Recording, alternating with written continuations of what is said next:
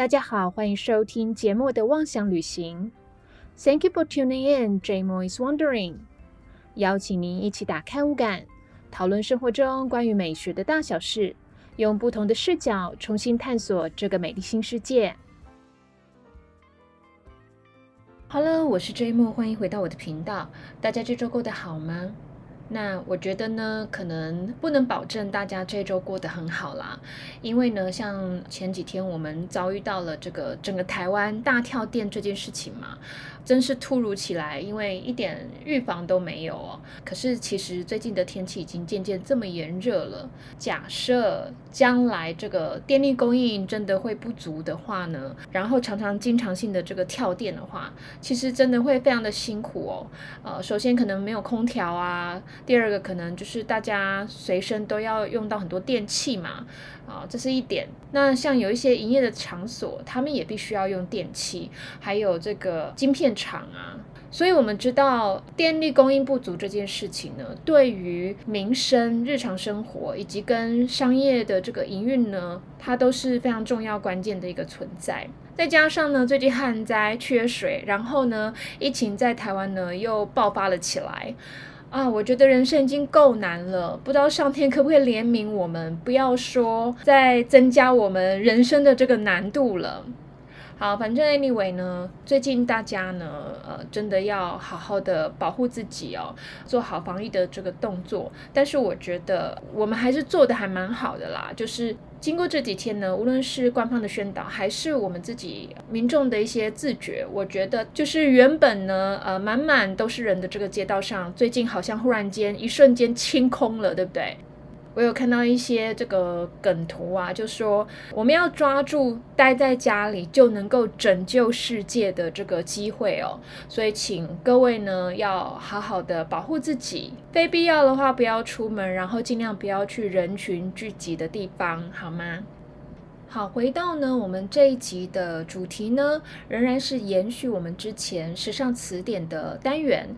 这集呢，我要讲的这个时尚单词呢，叫做 capsule wardrobe，胶囊衣橱。哇，这听起来有没有非常的好像很太空高科技的感觉哦？什么叫做胶囊衣橱？然后它是一个什么样的概念呢？那我们先来讲讲它的这个缘起跟它的历史哦。好，假设各位去查这个维基百科的话呢，会发现他说，其实这个单词呢，在一九四零年代的时候就已经在美国的出版物呢出现了，但是它并没有很详细的介绍，在一个什么样子的语境或者是什么样子的一个情境下所产生的。但是到了后来一九七零年代，在英国伦敦的一个服饰店，它的店的名字就叫做 wardrobe，啊，就叫做衣橱。他当时呢，就以他的店名，然后呢，推出了一个服装系列，就叫做 Capsule Wardrobe。那里面的这个单品呢，其实并不是很多，大概就十来件吧。然后都是一些基本款的这个单品的组合。那我们就拿维基百科呢，对于 Capsule Wardrobe 这个词，它的一个解释呢，来帮大家造句，并且呢，让大家更了解什么叫做 Capsule Wardrobe。A capsule wardrobe is a collection of few essential items of clothing that do not go out of fashion, such as skirts, trousers, and coats, which can then be augmented with seasonal pieces. 来跟大家解释一下，就是中文的部分哦。A capsule wardrobe，一个胶囊衣橱呢，is a collection of few essential items of clothing. A collection 就是一个系列。 A few essential items of clothing。好，essential 这个字呢，就是基本的；items 这边可以说是单品；clothing 就是基本的这个衣物。That do not go out of fashion 啊，就是不是会退流行的，such as skirts, trousers, and coats。好，他这边举例就是说呢，呃，像可能会有裙子啊。Trousers 是长裤的意思，但是为什么不用 pants 呢？因为 trousers 通常都比较正式，质感也比较好。再来呢，就是 coats 外套或者是大衣，which can then be augmented with seasonal pieces。好，这边的 augmented，老实说这个字不常见，我也是这次查资料的时候才看到，它其实呢就是增强补强的意思。With seasonal pieces。好，seasonal piece 就是呢，可能当季啊有一些季节性的这个单品呢，其实你就可以根据刚刚的这些基本款呢作为基础，可能当季有什么流行呢，你再添购个一两件去做一个补强。好，其实呢，这个概念、这个名词，当初一九七零年推出来的时候呢，还没有被广为流传。直到一九八五年，有一个美国纽约非常著名的设计师叫做 Donna Karen。好，那现在可能很多人都忘记还有这个设计师了，但他呢，在八九零年代是非常非常火红的。不过呢，呃，如果对时尚圈有关注的话呢，可能还记得它的副牌叫做 DKNY，就是 Donna Karen New York。只是呢，现在无论 Donna Karen 或者是 DKNY 呢，都已经完全撤出台湾的市场了。呃，你可能还有机会呢，在一些电商平台去买到它的这个设计哦。好，那 Donna Karen 呢？它就在一九八五年的时候推出了一个只有七件单品的服装系列，它把它叫做 Seven Easy Pieces，容易穿搭的七件套。好，那因为呢件数不多，而且是非常容易互相穿搭的这个款式，因此呢也叫做 Capsule Collections。好，那我们就来看看呢，它当初设计的这个七个单品呢有哪些？第一个呢是一个连身衣 Bodysuit。这就有点像是我们之前在讲芭蕾，然后呢，芭蕾舞者他们在练习的时候会穿的练功服，上半身呢，无论是 V 领或者是圆领呢，都是比较贴身的一个上衣，长袖的。那下半身呢是一个三角形的三角裤，但它的整体设计来讲是连身的。好，那以这个作为基础哦，那模特儿他还搭了一个，比如说黑色透肤的丝袜，然后再穿黑色的高跟鞋。接着呢，他再陆续展出其他的单品，比如说加了裙子。那这个裙子呢是有点像是包裹式的，是可以绑带的，很容易穿上的。再来呢，可能是宽松的长裤，一个剪裁比较合身的外套。然后呢，一件克什米尔的毛衣，或者是一件洋装，那这些呢单品都是黑色的，只有一个是白色的衬衫。不过后来呢，有一些媒体去访问 Donna Karen 有关于这个七件套的单品应该包括什么的时候呢，有时候他又会换一下这里面的内容，比如说呃，可能要加个什么皮夹克啊，或者是呢，呃，再加个大围巾等等的。所以这个七件套的这个内容好像也不是那么的一定哦。好，那这个系列的七件套呢，你就可以像是俄罗斯的套啊一样呢，一件一件穿上堆叠起来。或者是也可以呢，任意去互相穿搭出好几个 look。那因为它的每一件衣服呢，都是没有任何的装饰，非常的低调简约，所以你即使重复穿搭的话，还是可以给人家很利落简单的感觉。而且呢，它非常符合当时八零年代的一个生活形态。怎么说呢？呃，八零年代呢，其实就是很多的女性大量投入职场的一个时代哦。那职业妇女呢？她要兼顾工作还有家庭。因此，他的这个时间呢，就会整体来讲被压缩，可能不太愿意花太多的时间跟精力呢，去想说啊，我每天上班要穿什么。那这个 capsule wardrobe 呢，呃，就可以替他解决很多这样子的这个问题。所以当时的这个时尚媒体呢，也大肆的去倡导这样的观念，因为呢，它非常适合落实在现实的一个生活形态里面。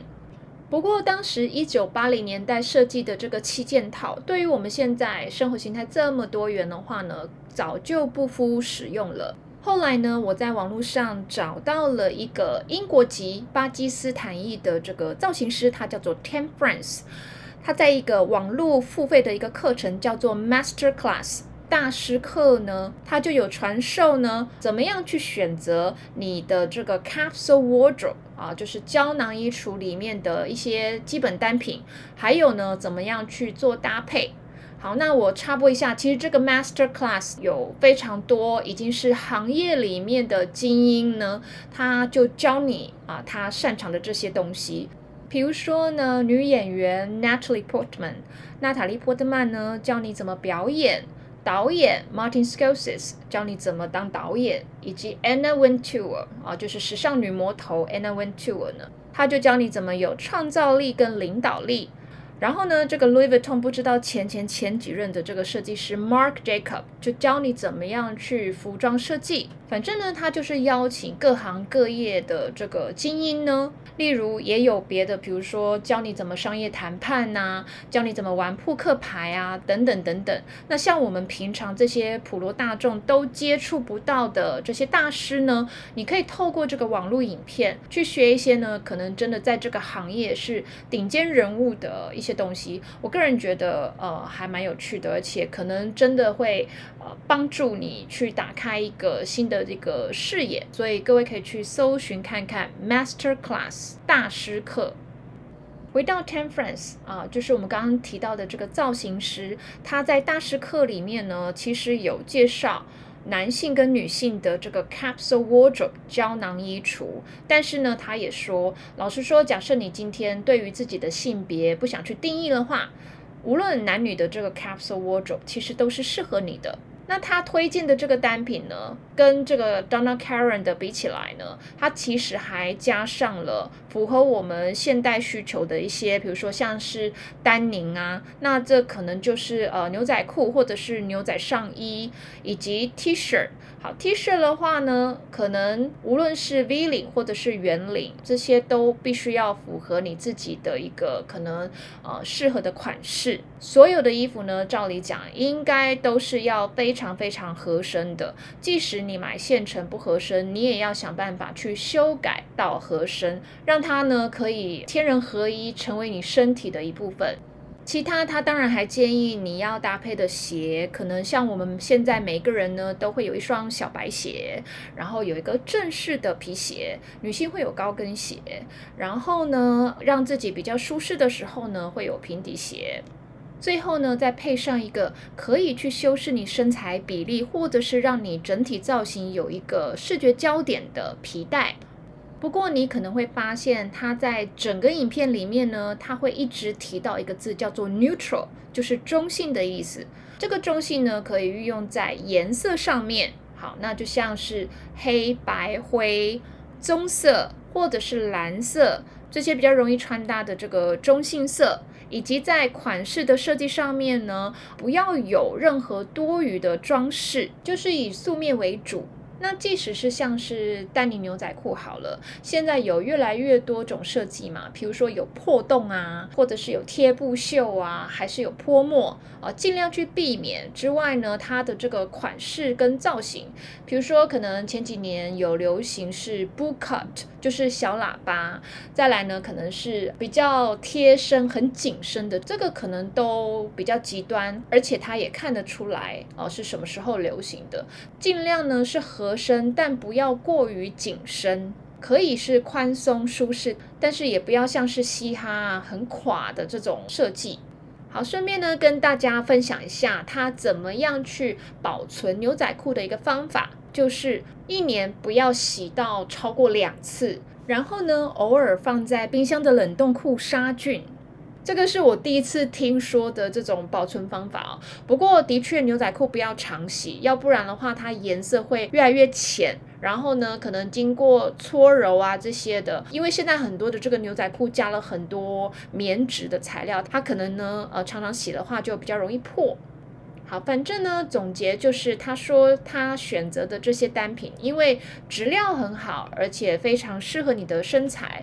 只要呢，呃，你的身材不要有太多变化的话，那这些单品呢，因为非常的经典，而且呢，一定要挑选质感很好的。所以照理讲呢，它应该可以在你二十岁、三十岁、四十岁，甚至到五十岁呢，都可以穿，就是可以穿的很久很久的意思。所以我们可以为这个 capsule wardrobe 或者是 capsule collection 呢去做一个标题啊，下一些 hashtag 的话呢，就可以说它是极简、经典、洗练。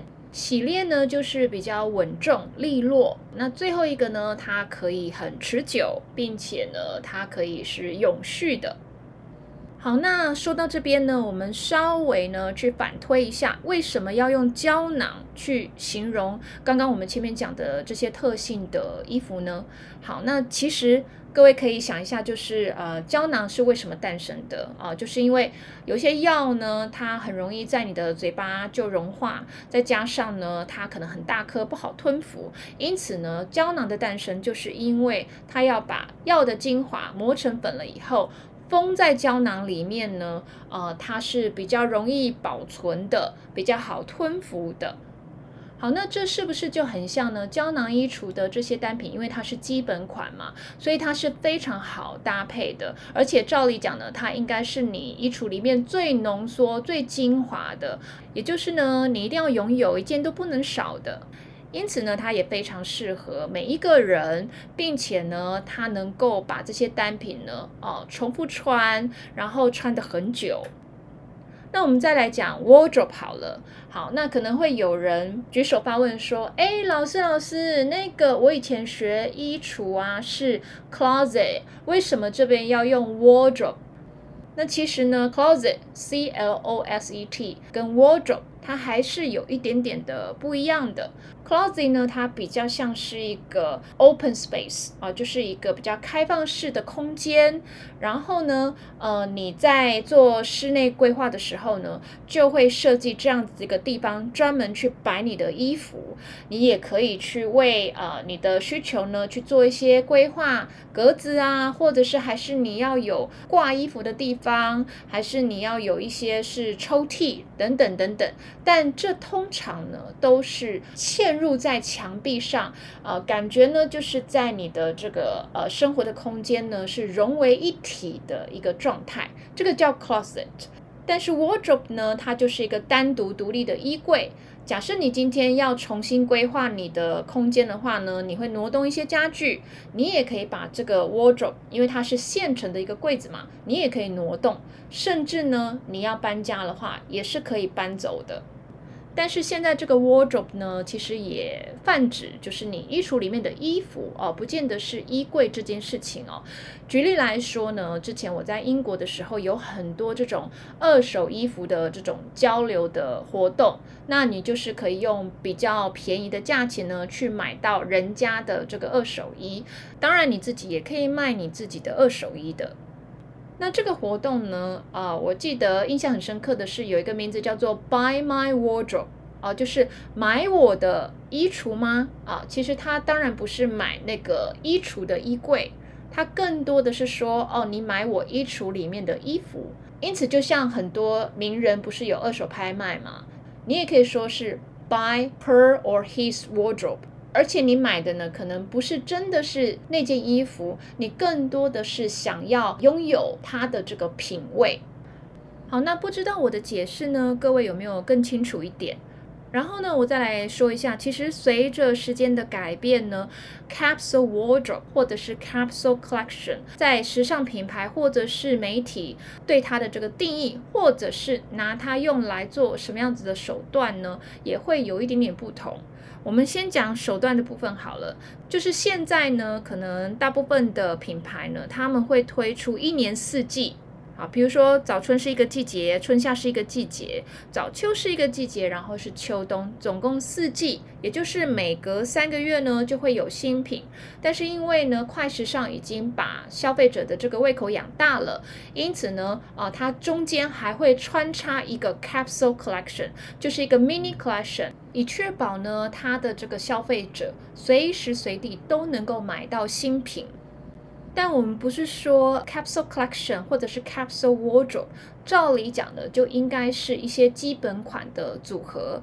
那假设今天它是 Gucci 呢？Gucci 因为自从这个它的设计总监是 alexandr Michele 之后呢，它有很多很多很 fancy，然后很浮夸的设计。好，例如呢，花不溜丢的颜色、荷叶边、亮片、刺绣等等的。因此，它推出的这个 capsule collection 呢，就不是我们一般人认为那些呃平平无奇的、很简约的这种基本款。而对他而言，它的基本款就是这些颜色花不溜丢，有荷叶边刺绣跟亮片。因为对 GUCCI 而言呢，这个是它最精华、最浓缩的一些经典跟基本款。只不过呢，它的这个件数比较少，所以它也是一个迷你系列。后来呢，有一些时尚品牌跟电商平台呢，就会常常跟设计师或者是艺术家呢做一些联名或者是跨界的一些设计。那因为它的这个件数不多，所以他们也称它为 capsule collection。那因此有很多人就误会说 capsule collection 就是跨界跟联名。但是事实上，跨界呢，呃，有一个专门的词叫做 crossover，C R O S S O V E R，这是一个字哦。然后联名呢叫做 collaboration，好，就是合作的意思。那如果要举例的话呢，可以说 H N M 应该是最会玩这个联名合作或者是跨界的一个时尚品牌吧。比如说，在过去几年呢，他就曾经跟美籍亚裔的这个设计师 Alexander Wang，还有 Chanel 之前的设计师 Karl Lagerfeld，以及呢，呃，还有很多的品牌，比如说 Marni 啊，Gom des Garçons、Bowman、Lanvin。还有 Stella McCartney 呢，都有合作过。那今年二月的时候，也有跟一个爱尔兰跟中国混血的新锐设计师，他叫做 Simon Rocha。好，听说这些限量款呢，一开卖就马上卖完了。最主要他们是想要去创造一些话题，或者是像我们这些呃普罗大众可以用比较亲民的价格呢，去买到设计师的款式。但是老实说啊，我觉得虽然它的设计是非常的前卫新颖的，它的品质还是非常非常的 H and M 所以呢，买不买单就要看个人的喜好了。好，那经过这几年对于 capsule wardrobe 或者是 capsule collection 不同的这个定义啊，但是呢，最近时尚媒体呢又把这个概念又提出来讨论了。并且呢，就是回到它最原始的一个概念，就是集合一些基本款的单品的系列。怎么说呢？好，那这就是要拜疫情所赐了。好，那其实原本呢，我觉得我们现在应该可以定义为后疫情时代。但是呢，很不巧，在台湾的部分呢，疫情又卷土重来，所以这个话题呢，它一直还是持续着。我身边的朋友啊，最近有很多的公司，他们都开始，比如说做三休二，做二休二，然后每一天的工时呢，延长到一天十小时。那对于台湾而言呢，这可能是应付啊目前疫情比较吃紧的一个状况去做的一个应变措施。但是呢，在欧洲的西班牙，他们现在就要把它变成常态了。也就是呢，从今年开始，他们要一周工作四天，然后呢，每一天的工时从原来的八小时延长到十小时，并且要维持三年。这个对于天性慵懒的西班牙人而言呢，他们其实是无法接受的。因此呢，还发生了很多一些抗议跟示威哦。怎么说西班牙人他们天性慵懒呢？我不知道各位有没有机会去逛过西班牙，他们的商店啊，在中午十二点的时候就会准时的拉下铁门。好，做什么呢？啊，当然是要休息。除了吃饭之外呢，还要睡个一两个小时的午觉。等到下午三点的时候呢，才把铁门又拉开做生意。好，老实说，假设要他们一天做十个小时，哇，简直是要他们的命啊！好，那假设居家办公这件事情它成为了这个呃常态之后呢，那其实我们可能就没有需要说天天打扮，然后呢呃穿一些让自己很拘束、很正式的一些衣服去上班啦。哎，那就像呢，因为呃疫情呢，很多人都待在家里嘛，结果呢就发现说，啊，我应该要来整理一下我身边的一些环境，包括我的衣橱。那很多人呢就开始做一些断舍离，去清出一些自己不需要用到的物品或者是衣物。而且呢，消费的思维也变得不太一样，就是宁愿把钱花在质感更好，然后能够穿得更久，并且呢，要掌握就是好搭、好穿、好舒服的这样子的一些条件的衣服。因此呢，你的衣柜应该保留的，或者是呢，你应该要去无存精，剩下的呢，就是一个 capsule wardrobe 胶囊衣橱所需要的这些单品。好啦，那我在这边呢，这么正经的跟大家讲说，呃，大家可以试着去呃，让你的衣橱变成 capsule wardrobe，对不对？但老实说，以搭配衣服为乐趣的我，臣妾做不到啊。因此呢，我觉得啊，每个人可能对于的 capsule wardrobe 要有多少的比例，然后流行的这个单品要多少的比例呢？可能可以根据你自己的喜好去做一些调整。比如说，理想的状态应该是百分之八十是你的胶囊衣橱，然后百分之二十是流行的单品。当然，你也可以把你的这个胶囊衣橱呢比例再稍微的调整一下，比如说呢变成七三，变成六四。但是我觉得啊，大部分都是趋于无奈，就是说，即使你想要拥有多一点的流行单品的话，你还是挑不到你喜欢的东西。就以台湾的这个服装零售业来讲的话，我觉得呢，他们采购的这个商品呢，老实说，很多时候真的也不太适合台湾人。其实他们也应该要担负着教育呢大众他们的一个审美观哦，因为呢，他端出来的菜，也就是呢，他的选货呢，非常非常的狭隘跟有限，所以呢，你就只能从这里面呢挑一个可能稍微适合自己的，但是呢，可能有时候太可爱。哦，可能四五十岁了，还是有很多的这个图案呐，或者是亮片在上面呐，呃，或者是很多这种层层叠叠的这种设计。那男性的话呢，就是非常的保守，非常的这个单一哦。但老实说，我觉得品味好不一定就是得保守哦，它还有很多很多的这种变化的。或者是呢，这个选货的这个比例呢是非常非常极端的啊，就是很多的基本款，但也有很多呢非常挑场合的流行款，像是现在你看快时尚，很多很多这种短上衣，就是会露肚脐的那种，还有呢牛仔裤可能也有很多这种装饰啊，或者是破洞的。好，那这样子的话呢，可能就是误导年轻人觉得说啊，这就是流行嘛。那既然没有什么得挑选的，那就买吧，那就穿吧。而且我觉得我们好像也有被教育成越穿越休闲，因为各位应该有发现，无论是百货公司或者是 Outlet 的话呢，呃，这个运动休闲品牌的比例是非常非常高的。好，假设你今天想要买质感好的这个衣服，可以穿的比较久的，相较来讲，价格都会比较高一点点哦。那你说可以买 Uniqlo 啊？啊，我觉得光 Uniqlo 的选项呢也不够多，因为除了 Uniqlo，好像也没有什么其他的这个品牌哦。呃，就是质感稍微好一点点，然后又价格又亲民的。但老实说呢，呃，它对于特殊身材的人呢，也不是太友善。好，就拿我来说好了，我常常把他们家的九分裤穿成七分裤，有一种好像。钱不够去买足够的布料的这种感觉。好的，那我们今天的内容差不多要告一个段落喽。基本上一样哦，就是有关于音频内容，它要用图片做解说的话呢，我会放在 Facebook 上面。然后我现在的 Instagram 也跟我的这个集数呢是一并更新了。好，但是我发现呢，啊，新的追踪者很少，所以请大家还是多多去追踪。然后无论是 Facebook 或者是 Instagram 有这个新的发文的话，也麻烦请大家多多帮我按赞喽。啊，因为这个呢，也对我是一个非常大的一个鼓励。